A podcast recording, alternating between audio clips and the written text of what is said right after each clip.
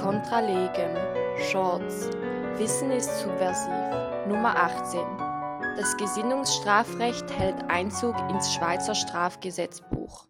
Unser aller Held, Paul Johann Anselm von Feuerbach, schreibt in seiner Kritik des kleinrodischen Entwurfs zu einem peinlichen Gesetzbuche für die kurpfalz-bayerischen Staaten, bereits 1804 erschienen, dieser Begriff, der den Hochverrat bloß nach der Absicht bestimmt, ohne im geringsten eine eigentümliche Beschaffenheit der Handlung an sich zu berücksichtigen, passt für eine moralische Gesetzgebung, die hochverräterische Gesinnungen einem Richterstuhl unterwerfen will, nicht für eine bürgerliche Gesetzgebung. Und sein Nachfahre Günter Stratenwert schreibt dann 2011, der Wille als solcher verletzt als rein interner Vorgang keine Norm. Er darf daher, wo das äußere Verhalten dem Gesetz entspricht, nicht mit Strafe bedroht und im Prinzip auch nicht behördlich erforscht werden, sonst wird die Grenze zum Gesinnungsstrafrecht überschritten. Das klingt alles total geil. Fantastisch. Aber leider, leider haben wir das jetzt gemacht. Wir haben eingeführt, basierend wieder einmal auf einem internationalen Vertrag, den wir unterzeichnet haben, eine Strafbestimmung, eine ganz lustige Strafbestimmung, gegen natürlich gerichtet, wenn es nicht gegen den Drogenhandel geht, geht es gegen den Terrorismus. Artikel 260 6 Jes in Kraft seit Sommer 21 bestimmt, mit Freiheitsstrafe bis zu fünf Jahren oder Geldstrafe wird bestraft, wer im Hinblick auf die Verübung eines Gewaltverbrechens mit dem die Bevölkerung eingeschüchtert oder ein Staat oder eine internationale Organisation zu einem Tun oder Unterlassen genötigt werden soll. Jetzt kommen drei Alternativen.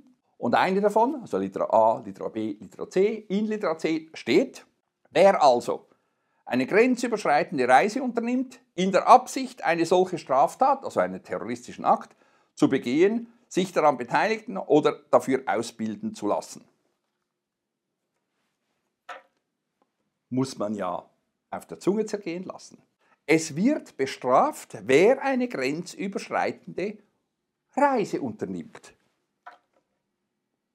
Aha. Das scheint tatsächlich eher, wie unser Held Feuerbach sagt, in eine moralische Gesetzgebung zu passen, als in eine bürgerliche Gesetzgebung. Ähm, weil das Unternehmen einer Reise ist klar, eine grenzüberschreitende Reise ist natürlich für Schweizer schon etwas ganz Schlimmes. Das Ausland ist ja ein bisschen schlimm. Aber eigentlich ist es für uns schon noch so, dass wir auch ins Ausland reisen dürfen. Das ist noch nicht per se eine schlimme Geschichte. Mehr an objektiven Tatbestand gibt es aber nicht, weil das Gesetz nämlich sagt, bestraft wird, wer das tut, sofern er es tut in der Absicht, eine Straftat im Sinn von 260 6 zu begehen, also einen terroristischen Akt, sich dafür ausbilden zu lassen, daran Zeit zu nehmen. Bestraft wird also die, das Unternehmen, das Antreten, man muss nicht einmal ankommen, das Antreten einer grenzüberschreitenden Reise in einer spezifischen Absicht. Und nachdem das grenzüberschreitende Reisen per se nicht strafbar ist, liegt und ruht die Strafbarkeit einzig und alleine in der entsprechenden Absicht. Und das ist genau das, was wir vorgelesen haben, was Herr Feuerbach als Gesinnungsstrafrecht bezeichnet. Als kleines Schmankerl zum Schluss vielleicht noch der Hinweis, es ist ja ein bisschen merkwürdig, dass man strafbar wird wegen böser Absichten, sofern man diese Absichten im Ausland verwirklichen will.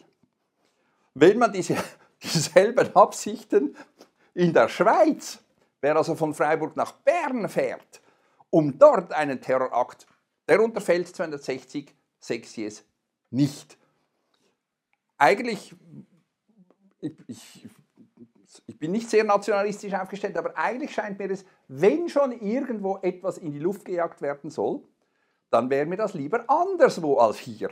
Das würde ich jetzt als besser empfinden. Aber nein, hier ist das kein Problem. In der Schweiz, solange man in der Schweiz bleibt und keine Grenze überschreitet, überschreitet. Man könnte vielleicht durch Auslegung sagen, grenzüberschreitend meint auch Kantonsgrenzen überschreiten. Könnte man natürlich, aber bis auf weiteres gehen wir davon aus, dass nach dem internationalen Übereinkommen schon die nationalen Grenzen gemeint sind. Und das bedeutet übersetzt, wer mit derselben Absicht, mit derselben offenbar so scheinbar unglaublich schlimmen Absicht etwas tut, was er eigentlich tun darf, solange er diese Absicht nicht hat, wird nicht strafbar, wenn, die, wenn diese Reise, die er unternimmt, nicht über die schweizerische Landesgrenze hinausfährt. Also nicht andere Nationalitäten in Mitleidenschaft zieht.